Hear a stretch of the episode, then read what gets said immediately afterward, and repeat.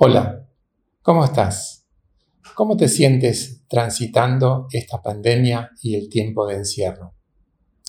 Sin duda, no hemos vivido un tiempo como este antes y para muchos esta crisis solo ha traído pérdidas. Pérdida de un ser querido, pérdida económica, pérdida de una relación a causa de las presiones de esta crisis o quizás hemos perdido la paz y la confianza en Dios mismo y en otros. El Salmo 40 fue escrito por David, que a pesar de sus errores tuvo un corazón para Dios. Lo escribió en un momento de gran peligro y desesperación, pero vamos a ver cómo David enfrentó la crisis. En primer lugar, él esperó pacientemente ante el Señor.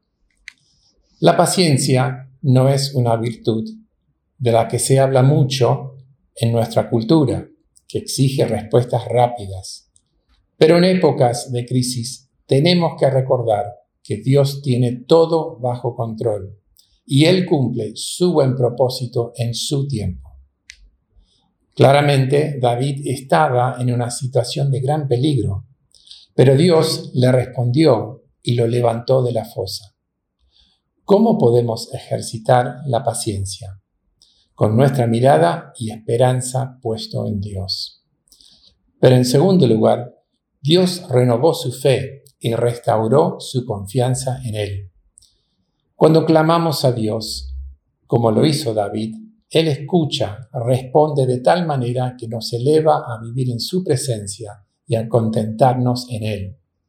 Dios puede restaurar nuestro corazón cuando le entregamos nuestro quebrantamiento y dolor, porque nos da una mirada de la vida con esperanza y propósito.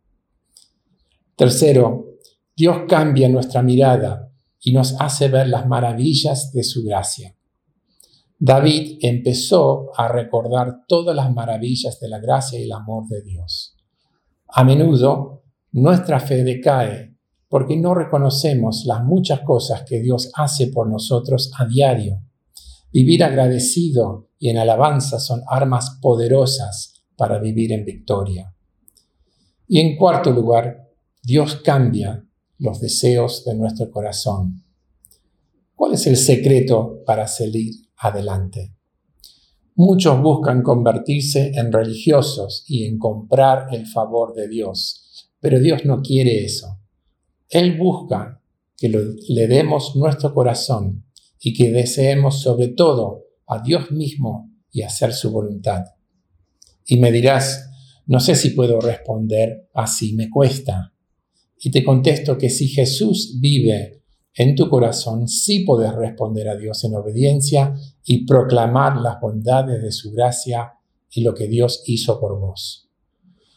¿Cómo estar seguro que vas a poder responder de esta manera? Porque estas palabras en el versículo 8 son palabras de Jesús, así como dice Hebreos 10:5. Y si Jesús está en tu corazón, vas a poder vivir como Él quiere que vivamos. En quinto lugar, ¿cuál es la pregunta del millón? Jesús, ¿vive en tu corazón?